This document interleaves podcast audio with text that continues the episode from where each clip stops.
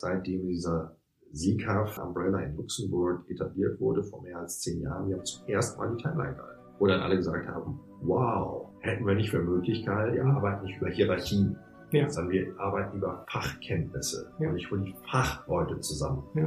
Und dann muss ich nicht haben, so der ist jetzt im Rang höher als der und der sagt dem, was zu tun ist.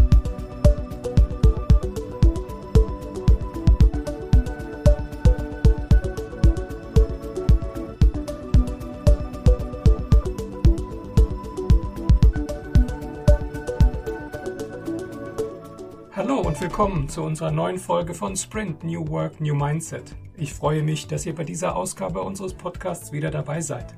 Heute tausche ich mich mit Matthias Lehmann von der DWS über sein weltweit durchgeführtes agiles Transformationsprojekt aus.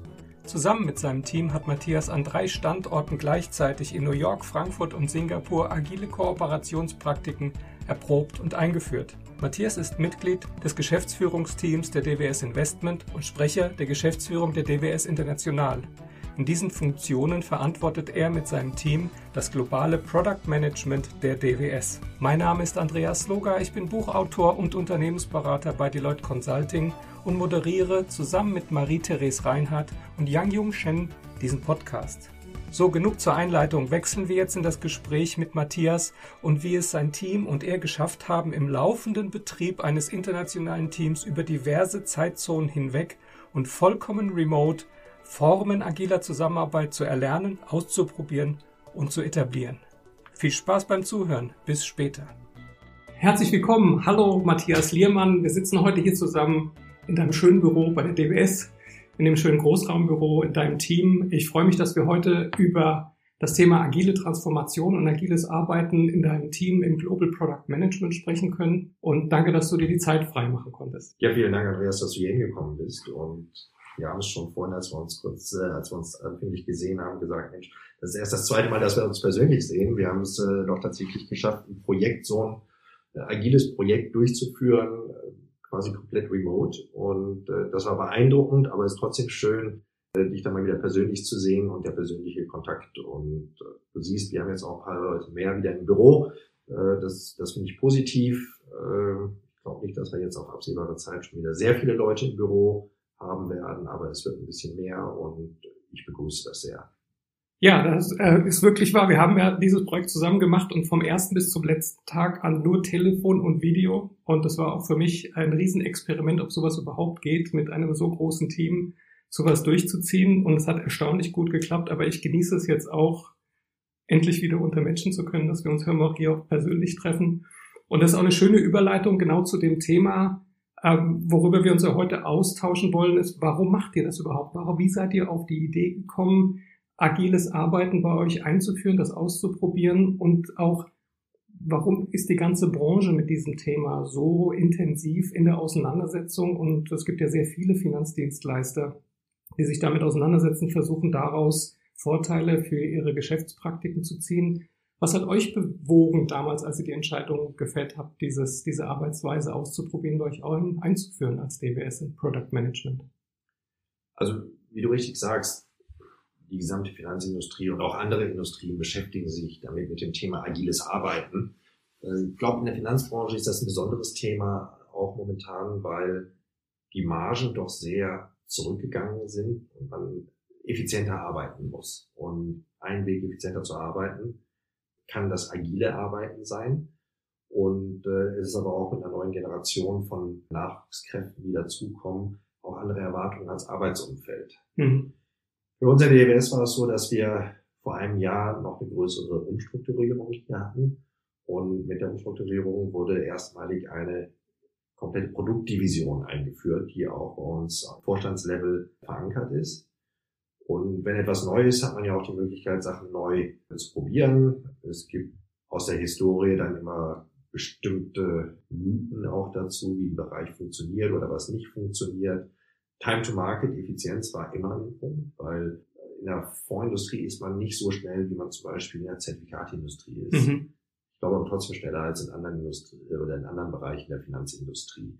Aber ganz klar, wenn ich schneller mit einer Produktidee am Markt bin, habe ich einen First Mover Vorteil, kann ich äh, mich besser platzieren von der Reputation, aber auch vielleicht äh, eher äh, Gelder einsammeln. Und deswegen ist das ein Thema, das uns immer beschäftigt. Wie können wir schneller sein und auch mit den bestehenden Ressourcen vielleicht effizienter arbeiten, damit ja. wir bestimmte Themen besser stemmen können. Wir sind sehr stark reguliert. Wir mhm. sehen immer jedes Jahr neue regulatorische Projekte und äh, die nebenher gestemmt werden müssen. Und diese Projekte müssen halt auch sehr effizient aufgesetzt sein, damit man sagen kann, so, wir haben es richtig gemacht, aber wir haben es auch äh, effizient gemacht. Und aus dem Ganzen war es dann so, okay, wir haben jetzt die Produktdivision eingeführt bei der DWS und agil, das agile Arbeiten ist halt bei unserem CEO, aber auch beim Leiter der Produktdivision äh, sehr stark verankert. Und die haben gesagt, okay, dann fangt ihr doch mal damit an mhm. und zeigt, was sich daraus machen lässt, äh, sammelt die Erfahrungen. Und das haben wir so gemacht dann. Und das war ein sehr spannendes Projekt. Ja. Und ich muss dazu sagen, dass der Begriff agiles Arbeiten ist nicht wirklich legal definiert. Da merkst du, ich bin Jurist wieder. ähm, aber ähm, es gibt eine ganze Menge Erwartungshaltung von vielen Leuten, nämlich da wird dann nur noch in Tribes organisiert und ich muss das Team komplett umstrukturieren. Und deswegen hatte ich eine ordentliche Portion Skepsis am Anfang, ja, das ja. für mein Team einzuführen. Musste mich also auch erstmal sehr viel einlesen und auch mit verschiedenen Leuten sprechen, um zu sehen, dass Agil sehr viele verschiedene Facetten haben kann. Und es nicht darum geht, jetzt mein Team äh, die alle ein, ein Tagesgeschäft haben, dann auseinanderzureißen und sagen, so, ihr, ihr seid jetzt nur noch ein äh, Projektteam für agile Projekte und mhm. da den Scrum Master und alles durcheinander schütteln, sondern dass man sehen kann, dass man auch agile Techniken anwendet, um einfach dann doch effizienter zu arbeiten und auch äh, besser zusammenzuarbeiten. Und nachdem ich mich mehr damit beschäftigt hatte und auch äh, von dir und anderen dazu gelernt habe, äh, habe ich immer mehr auch den Mehrwert davon gesehen und äh, wir hatten dann eine sehr starke Interaktion. Die Teams waren äh, sehr stark dahinter. Wir haben die Piloten aufgesetzt, ja. äh, drei Piloten, ein Satelliten, eigentlich zwei Satelliten, aber das haben wir dann auch gemacht. Der eine Satellit, haben wir gemerkt, damit kommen wir nicht voran. Dann fail fast, genau. äh, haben ihn sehr schnell gestoppt, weil wir gesagt haben, wir wollen ja nicht unnötig äh, Arbeitskraft reinstecken und wir wissen sowieso, es wird kein vernünftiges Ergebnis bringen und äh, haben das Projekt dann so da durchgezogen. Genau, das sind ja viele Aspekte, die jetzt zusammengefasst hast. Einmal das Thema der Effizienz, also ihr habt eure Regeltätigkeiten, wo es darum ging, die, die Durchlaufgeschwindigkeit, die Abwicklungsgeschwindigkeit zu erhöhen, weil eure Anforderungen lagen da äh, über dem, was ihr realisieren konntet. Dann habt ihr aber auch parallel in eurem Geschäft ja auch immer wieder Überraschungen, die ihr verarbeiten müsst. Euer Geschäft ist nicht wirklich planbar. Da kommt ein neuer institutioneller Kunde, da kommen ja. neue Veränderungen, gerade das Regulatorische hast du angesprochen. Und da hat man ja auch nur bedingt viel Zeit, um das zu verarbeiten und zu integrieren, seine Abwicklung darauf anzupassen. Aber das Regelgeschäft muss ja auch stehen bleiben. Und da fand ich es interessant, dass ihr in euren Überlegungen ja nicht wie andere Firmen sofort auf die Idee gekommen seid oder den Schluss getroffen habt, wir müssen uns reorganisieren, wir müssen unsere in Tribes und Squads und hast du nicht gesehen strukturieren, sondern ihr habt auf der Kooperationsebene angefangen und gesagt, wir gucken uns mal die Art und Weise, wie wir arbeiten und kommunizieren an. Und ob wir uns dann reorganisieren müssen, das stellen wir erstmal ganz hinten an. Das machen ja viele Firmen umgekehrt. Was war da eure Überlegung? Warum habt ihr dieses Muster verfolgt? Also zum einen, weil wir es halt in der Produktdivision in einem Einzelbereich gemacht mhm. haben. Ich glaube, man hätte es auch anders angehen können, wenn man es in einer größeren Dimension gemacht hätte. Ja. Aber wenn ich sehe, wie viele Leute ich in meinem Team habe und wenn ich daraus diese Umorganisation gemacht hätte, das hätte mehr kaputt gemacht, als es Mehrwert gebracht hätte. Mhm. Und zum anderen, was wir auch gesagt haben, wir haben viele Tätigkeiten aus dem Tagesgeschäft, die immer wieder kommen und da braucht man aber auch Experten für. Ja. Und jetzt so viele Leute freischaufeln von den Tagesaufgaben, dass die sich rein auf agile Projekte konzentrieren können, mhm. gleichzeitig die Expertise aber auch mitbringen, um diese Fachthemen abzuarbeiten. Denn gerade wenn es regulatorische Projekte sind, muss man sehr viel Produktkenntnis ja, haben, ja. um das richtig anwenden zu können und nicht irgendwas dann im Elfenbeinturm zu kreieren, wo dann die Praktiker sagen, ach du meine Güte, mhm.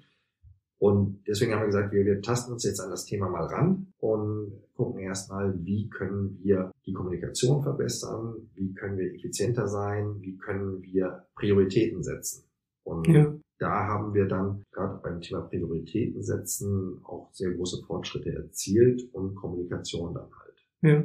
Es waren ja auch eine ganze Reihe von Überlegungen und Fragezeichen. Wie geht ihr vor? Wie viel Unsicherheit oder Veränderung bringt das da rein? Du hattest selbst davon gesprochen. Er hatte erst diese Reorganisation. Der Produktbereich wurde neu ausgerichtet.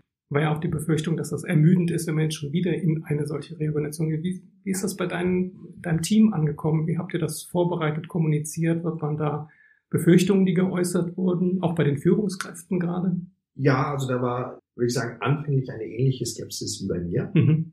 Wieso sollen wir das machen? Und wir sind doch hier schon agil. Genau, und, kann ich mich äh, erinnern, genau. Äh, reden jeder mit jedem. Wir sind doch hier, wir holen die Leute zusammen. Gerade beim Onboarding da haben wir ja auch unsere Projektteams, die wir nach Bedarf, äh, je nach Thema mit den Leuten äh, zusammenrufen. Und das ist doch schon agil.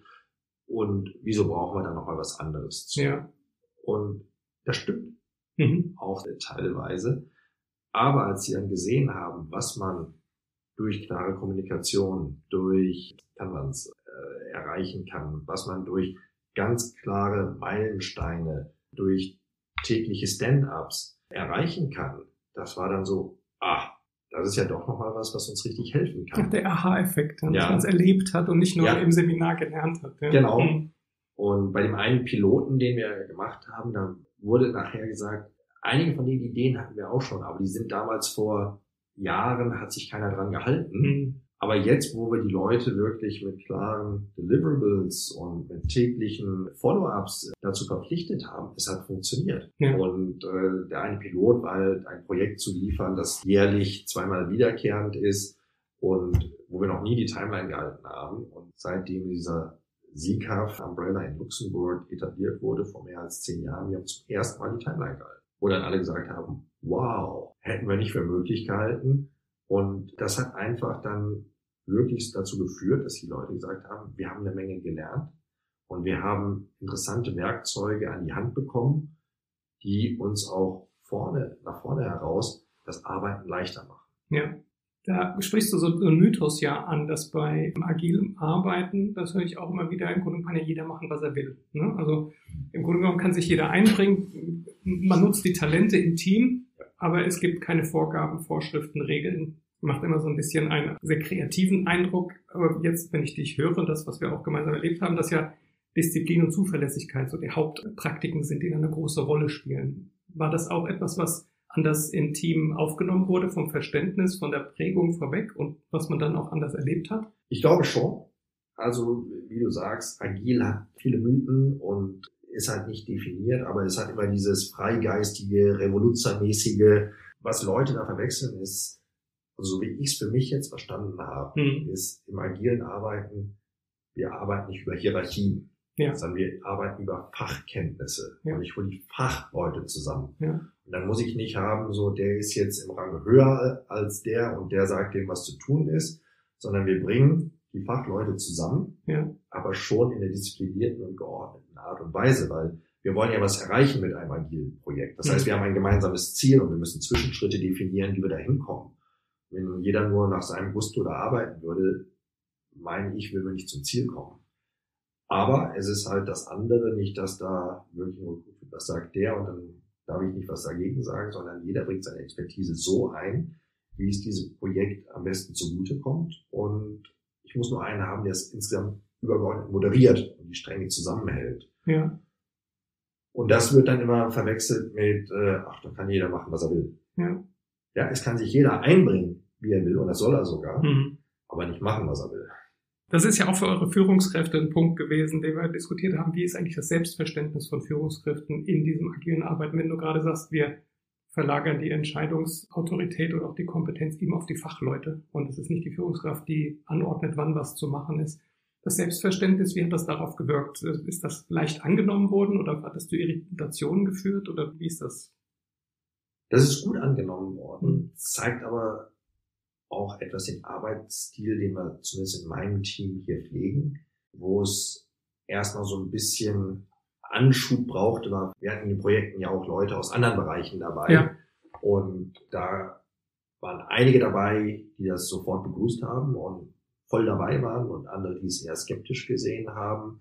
Und die brauchten so ein bisschen Anschub, um äh, auch auf dieses Konzept dann eingeschworen zu werden, haben es aber nachher auch gesehen, der Erfolg hat dem Recht gegeben. Mhm. Und hat wirklich wenn ich es bereichsübergreifend sehe, hierarchische Barrieren abgebaut.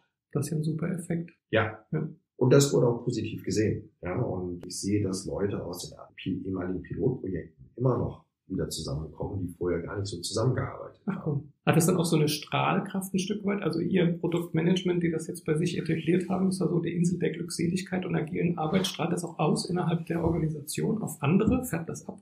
Na, Insel der Glückseligkeit, also wenn wir nur damit äh, das erreichen könnten, das nicht, aber es ist Interesse da. Ich sehe gerade in anderen Bereichen der, der Product Division, wie Interesse da besteht und wie die sich auch dann Know-how, Expertise reingeholt haben. Mhm. Wir haben ja äh, auch sehr viele ja, Lehrvideos, äh, Podcasts etc. Stimmt, gemacht. Ja. Und äh, wie dann von bestimmten Bereichen äh, die nachgefragt werden und die sich dann auch damit beschäftigen und selber anfangen, so eine, so eine agile Kultur zu entwickeln. Ja. In meinem Bereich, ich frage bei jedem wichtigeren Projekt, okay, wie habt ihr das aufgesetzt? Äh, was sind die agilen Elemente da drin? weil die Gefahr ist ja doch, dass man in alte Verhaltensmuster zurückfällt. Und deswegen müssen wir uns alle, auch ich mich, immer wieder hinterfragen, bin ich jetzt wieder im alten Verhaltensmuster, was nicht alles schlecht ist. Ich will jetzt nicht sagen, mhm. sonst hätten wir ja äh, jahrelang und jahrzehntelang immer noch einen schlechten Job gemacht. Äh, das haben wir nun auch nicht. Ja. Aber wo können wir es noch besser machen? Wo können wir diese Elemente einsetzen? Und nutzen wir das auch richtig? Und da haben wir schon Fortschritte erzielt und sind da auf dem Weg.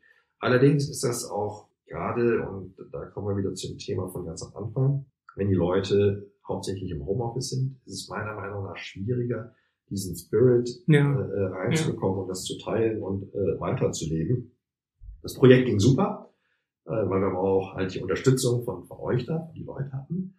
Aber äh, das dann nachher zu verfestigen, ist meiner Meinung nach einfacher, wenn du die Leute zusammen hast und sagst, komm, wir stellen uns jetzt mal morgens dahin. Ja. Und äh, da hoffe ich, dass, was ich auch am Anfang sagte, wenn wir wieder, dass wir mehr Leute ins Büro bekommen. Wir werden nicht die Leute alle fünf Tage die Woche ins Büro kommen, soll auch gar nicht sein, mhm. muss auch gar nicht sein, aber schon, dass ein regelmäßiger Austausch äh, auch persönlich stattfinden kann.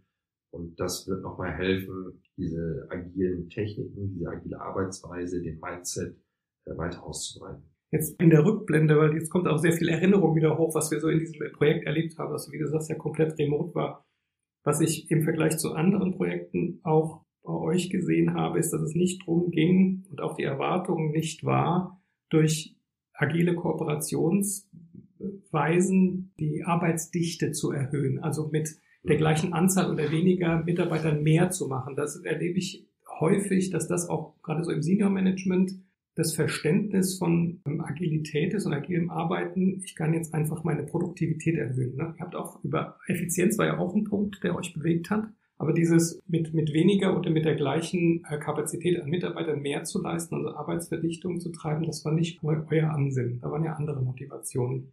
Richtig, absolut. Wobei man natürlich sagen muss, wenn ich effizienter bin und ein Projekt mit sagen wir mal, 30 Prozent weniger Aufwand hinbekomme, mhm. setzt das natürlich gewisse Kapazitäten frei. Aber das heißt nicht, dass wir immer mehr darauf schaufeln wollen. Aber wenn ich jetzt es schaffe, halt ein Projekt zum ersten Mal in der Zeitlinie zum erfolgreichen Abschluss zu bringen, heißt das, dass die Leute nicht noch drei Wochen danach daran arbeiten müssen genau, ja. und also, sich dann wieder auf andere Kernthemen konzentrieren können. Ja. Und ich glaube, das ist die Produktivität, würde ich sehen, nicht eine, eine Arbeitsverdichtung, aber die Produktivität steigt durch agiles Arbeiten und schafft Freiräume und Kapazitäten. Gehört aber auch dazu, dann die richtigen Prioritäten zu setzen. Ja. Die Prioritäten, ihr habt ja auch bei euch diese die Zeitfresser im Grunde genommen erkannt, ne? was genau. bei euch eben zu diesen Verzögerungen geführt hat und zu der Verspätung, dass ihr gesehen habt, was eigentlich eure Zeit frisst, womit ihr ja. euch beschäftigt, was dann eben zu dem Stress geführt hat. Ne? Genau. Das war äh, genau der, der bilderbuchmäßig, wie diese Dinge dann auch durch die Dailies, die wir eingeführt haben, also einfach diese so Trivialitäten im Grunde genommen zu sagen, wir telefonieren jeden Tag 15 Minuten und stimmen uns ab, was war, was bisher geschah und was als nächstes geplant ist. Ja. Und welche Effekte das erstaunlicherweise mit solchen Kleinigkeiten ähm, ja, und das ausgelöst hat. Absolut. Und für mich äh, hat es auch nochmal so die Augen geöffnet, wie häufig doch auch in, in der Vergangenheit in Projekten wenn du, sagen wir mal, zweiwöchentliche Zusammenkünfte hattest und dann sagte jemand, okay, und hast du das gemacht? Ah ja, noch nicht und redete sich so ein bisschen raus. Ja, das okay. kannst und dann zwei Wochen später war das wieder vergessen oder so. Ja. Wenn du es täglich hast, So, das ist jetzt dein, wo stehst du da? Fällt es immer schwieriger, sich rauszureden und die Leute fangen an, es zu tun. Stresst das die Leute da nicht auch? Es stresst die Leute, die, die ihre Aufgabe da nicht gemacht haben, mhm. ja, möglicherweise, mhm. aber die sollen damit auch gestresst werden, weil da ist es dann wieder, das ist deren Priorität, dieses Thema zu lösen, damit die anderen weiterarbeiten können. Sonst hältst du alle anderen auf. Und äh, es ist, wenn ich jetzt mal eine Anzahl von x Leuten auf dem Projekt habe, sind es ja meist nur ein oder zwei Leute, die in diese Verhaltensweisen fallen. Und dann aber die anderen alle aufhalten und für einen Riesenstress für alle nachher sorgen. Mhm. Und wenn ich die anfänglich etwas unter Stress setze, und Stress ist ja nur, weil sie es nicht wirklich gemacht haben. Mhm. Und ich glaube, das ist so eine menschliche Reaktion. Ja, ja. das, das habe ich nicht gemacht. Oh, jetzt werde ich daran erinnert. Dann, dann kommt so ein gewisser äh, Adrenalinschub. Äh, gut, das machen die ein, zwei Mal und danach sind, machen sie es halt direkt. Dann kommt auch bei denen kein Stress auf. Ja, das ist so eine positive Gruppendynamik, die genau. sich daraus entwickelt, weil auch sichtbarer wird, wie, also es war auch bei euch sehr sichtbar, dass die Kollegen untereinander gesehen haben, wie abhängig man voneinander ist. Ja. Und dass es eben nicht darum geht, dem Chef irgendwas zu liefern, sondern dass es eben dieses Miteinander im Team steht und fällt halt mit demjenigen, der seine Zusage nicht hält. Ja. Und wie gesagt, der Stress kommt nur, wenn jemand das nicht gemacht ja, hat. Wenn, genau. wenn der Lerneffekt ist, oh, ich mach's lieber mal direkt, weil ja. sonst werde ich morgen wieder unter Stress gesetzt, ist auch kein Stress mehr. Für niemanden. Weil die Priorität ist klar, das ist zu machen und damit kommt kein Stress auf.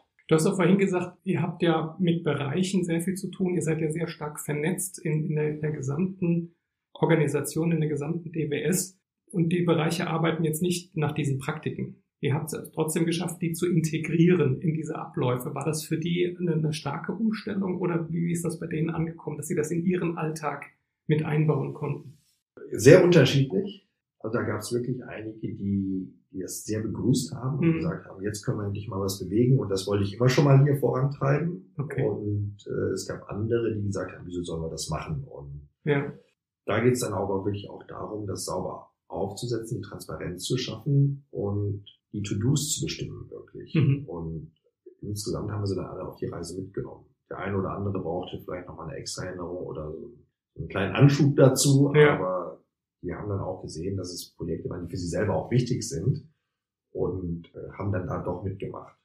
Hängt natürlich auch vom Arbeitsaufwand zusammen, wie weit kann sich jemand für so ein Projekt dann freischaufeln oder von, von seinem Chef dafür freigeschaufelt. Ja, Denn ja. das ist ja, was ich als ein Thema bei agilem Arbeiten gesehen habe und auch jetzt noch sehe, wenn wir sagen, das ist jetzt die Priorität und du konzentrierst dich da drauf, ist aber aus einem anderen Bereich die Person, und der Chef misst ihn vielleicht an anderen Sachen, ja. die da eine andere Priorität haben. Ja, dann heißt es am Jahresende, naja, da hast du dich da diesem Hobby dahin gegeben und dich darauf fokussiert, aber die anderen Sachen hast du nicht so toll gemacht. Obwohl er vielleicht einen viel größeren Wert für die Organisation geschaffen hat. Mhm. Und dieses, diese Anerkennung zu schaffen, bereichsübergreifend, das ist noch ein Thema, mit dem ich mich immer noch beschäftige, wo ich noch keine Lösung gefunden habe. Aber das wird, glaube ich, in, in Organisationen, die bereichsübergreifend arbeiten und die nicht zusammen eine agile Organisation äh, mit Umstrukturierung eingeführt haben, ist meiner Meinung nach eine der größten Herausforderungen. Hm. Also auf der einen Seite der Vorteil, man hat jetzt bei euch im Team damit angefangen und ein Stück weit andere Bereiche integrieren können, die Nachbar- und Partnerbereiche integrieren können, aber diese Integration ist halt nur bedingt möglich oder ist begrenzt möglich. Es wäre dann der Vorteil, wenn man das flächig machen würde in der ganzen Firma, dass dann quasi synchron dieses Thema adressiert wird, das Verständnis aufgebaut wird und man mehr ja. aufeinander zuarbeitet. Aber das ist ja, das ist ja pro und contra eure Vorgehensweise, ne? Die ja genau. bewusst am Anfang als Experiment mal guckt, wie weit kommt ihr? Was würdest du jetzt so in der Rückblende sagen? Das waren ja sehr detaillierte Einsichten hinter die Kulissen, was bei euch passiert ist. Was würdest du im Nachgang oder in der Rückblende anders machen mit dem, was du heute weißt?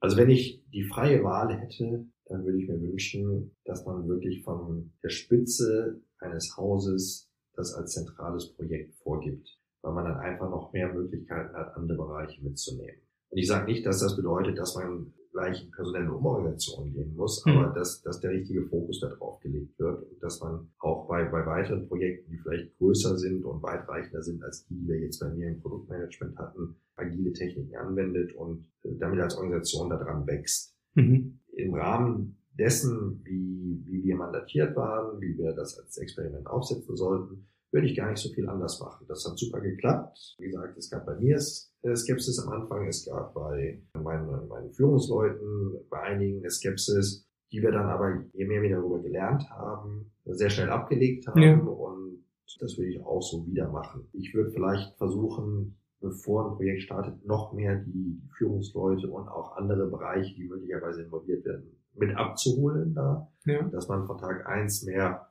den Buy-in hat. Aber ansonsten würde ich unter den Maßgaben das genauso wieder machen. Hm. Jetzt den Blick nach vorne in die Zukunft, was macht ihr jetzt weiter damit aus dem, was ihr da jetzt an, an Entwicklungen, also ihr habt ja eine deutlich andere Entwicklungsstufe jetzt erreicht mit alledem. Ja. Und so wie ich den Eindruck habe, die Leute haben eigentlich noch mehr Spaß als, als zuvor, wobei der Spaß bei euch ja vorher auch schon da war. Also Kultur innerhalb deines Teams ist ja an sich sehr, sehr positiv und konstruktiv und kollegial. Da habt ihr quasi noch einen draufgesetzt. Es mir in die Zukunft geguckt, wie geht's da weiter, diese Reise, die ihr da angefangen habt? Also wir versuchen das weiter in der Produktdivision auszurollen. Und wie gesagt, wir haben da auch schon andere Bereiche, die sehr intensiv da reingeguckt haben, die dann auch mal jemand von uns mit in so ein Projekt reinnehmen, um einfach zu hören, wie, wie, wie können wir hier die Canvas nutzen, wie können wir, äh, welche Techniken können wir noch anwenden. Und ich glaube, da ist der eine oder andere auch schon auf dich zugekommen, so inoffiziell. Äh, ja, stimmt. Da sind auch Gespräche, ne? eher so Neugiergespräche genau. rausgekommen. Ne? Das genau. war ganz witzig, ja. Und äh, wir sind aber auch dabei, das in, in andere Bereiche, wir haben ja den äh, Innovation Cube bei uns, da haben wir jetzt ein äh, sehr interessantes Projekt, das auch agil aufgesetzt wird, ja, okay. wo aus dem Produktmanagement, aus meinem Team gar keiner jetzt so direkt dabei ist, aber äh, ein Kollege, der auch das äh, ganze Projekt bei uns begleitet hat.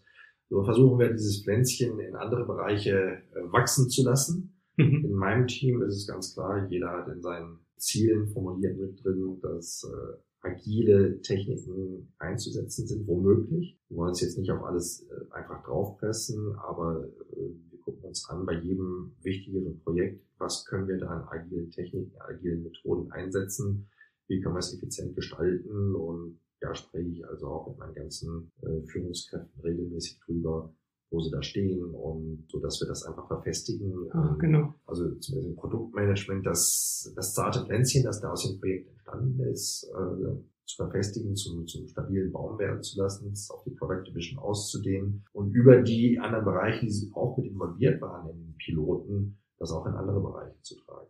Also ist Teil der Zielvereinbarung nicht jetzt, um äh, die Performance der Mitarbeiter daran irgendwie zu steigern, sondern einfach um sicherzustellen, ihr fallt nicht in alte Verhaltens- zurück, sondern dass sich ja. das quasi zur Normalität irgendwann ja. verfestigt und ihr es dann quasi für die Zielvereinbarung gar nicht mehr braucht, weil ja. das ist dann eh da. Genau. Das ist ja gut, ja. Das ist auch so ein, quasi ein Kniff, wie man sowas aus dem Projektalltag in eine permanente Anwendung kriegen ja. kann mit all den Erfahrungen, die du bisher mit deinem Team auch gemacht hast, sind so ein paar Sachen, wo du sagst, das würdest du anderen, die sich jetzt damit auseinandersetzen, ähnlich vorzugehen, vielleicht auch mit solchen experimentellen Vorgehensweisen, was du denen so als, als Erfahrung oder als äh, Empfehlung mitgeben würdest? Vorbereitung ist wichtig. Man muss ja. sich mit dem Thema agil vorher auseinandersetzen und wissen, in welche Richtung man damit gehen kann.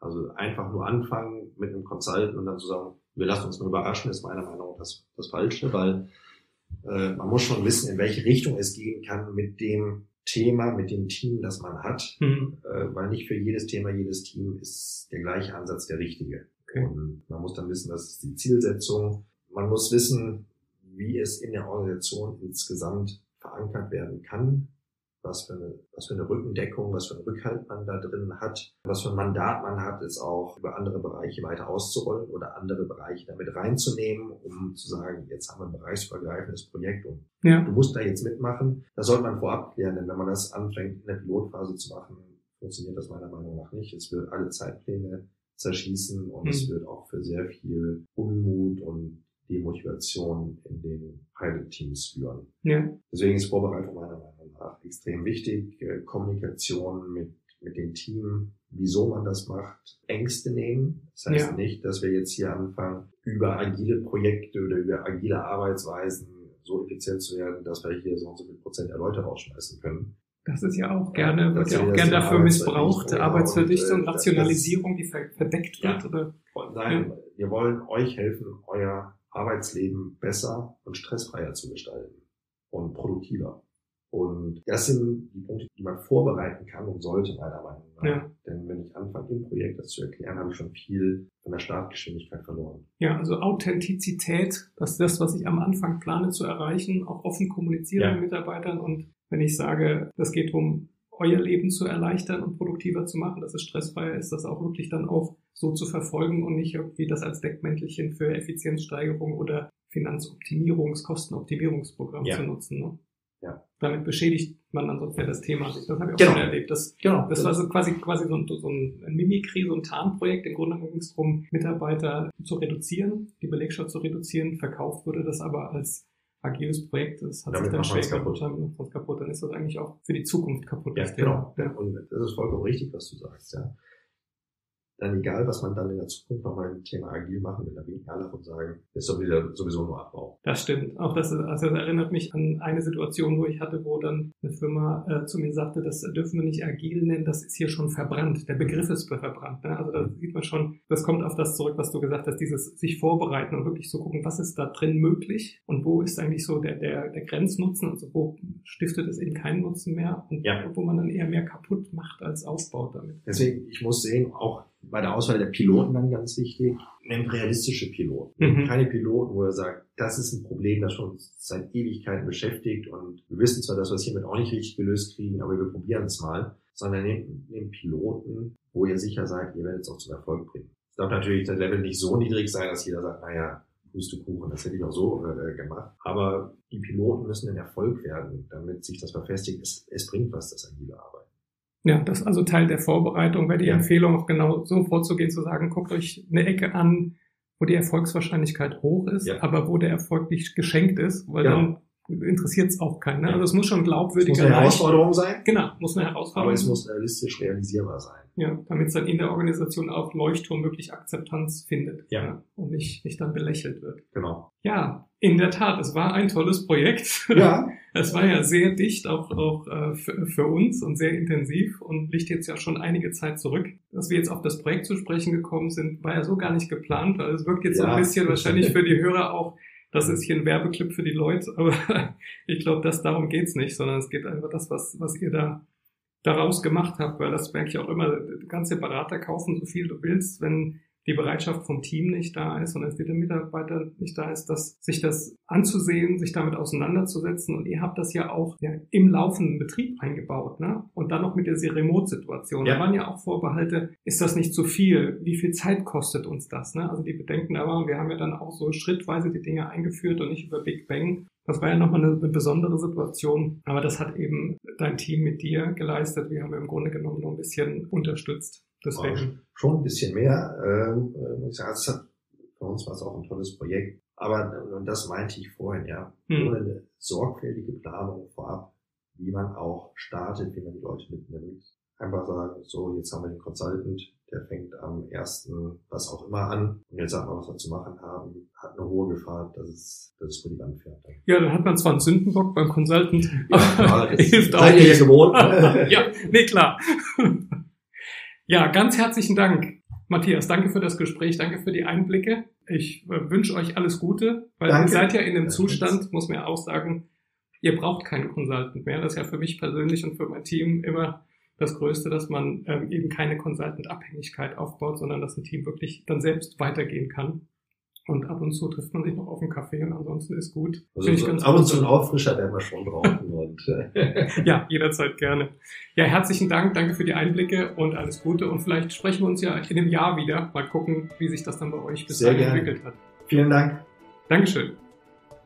So, das war unser Erfahrungsaustausch mit Matthias Liermann und der Vorgehensweise und den Erkenntnissen und Schlüssen, die sein Team und er aus dem zurückliegenden Transformationsprozess gezogen haben. Ich hoffe, euch hat auch diese Folge wieder gefallen und freue mich, wenn ihr wieder bei unserem Podcast Sprint New Work, New Mindset vorbeihört.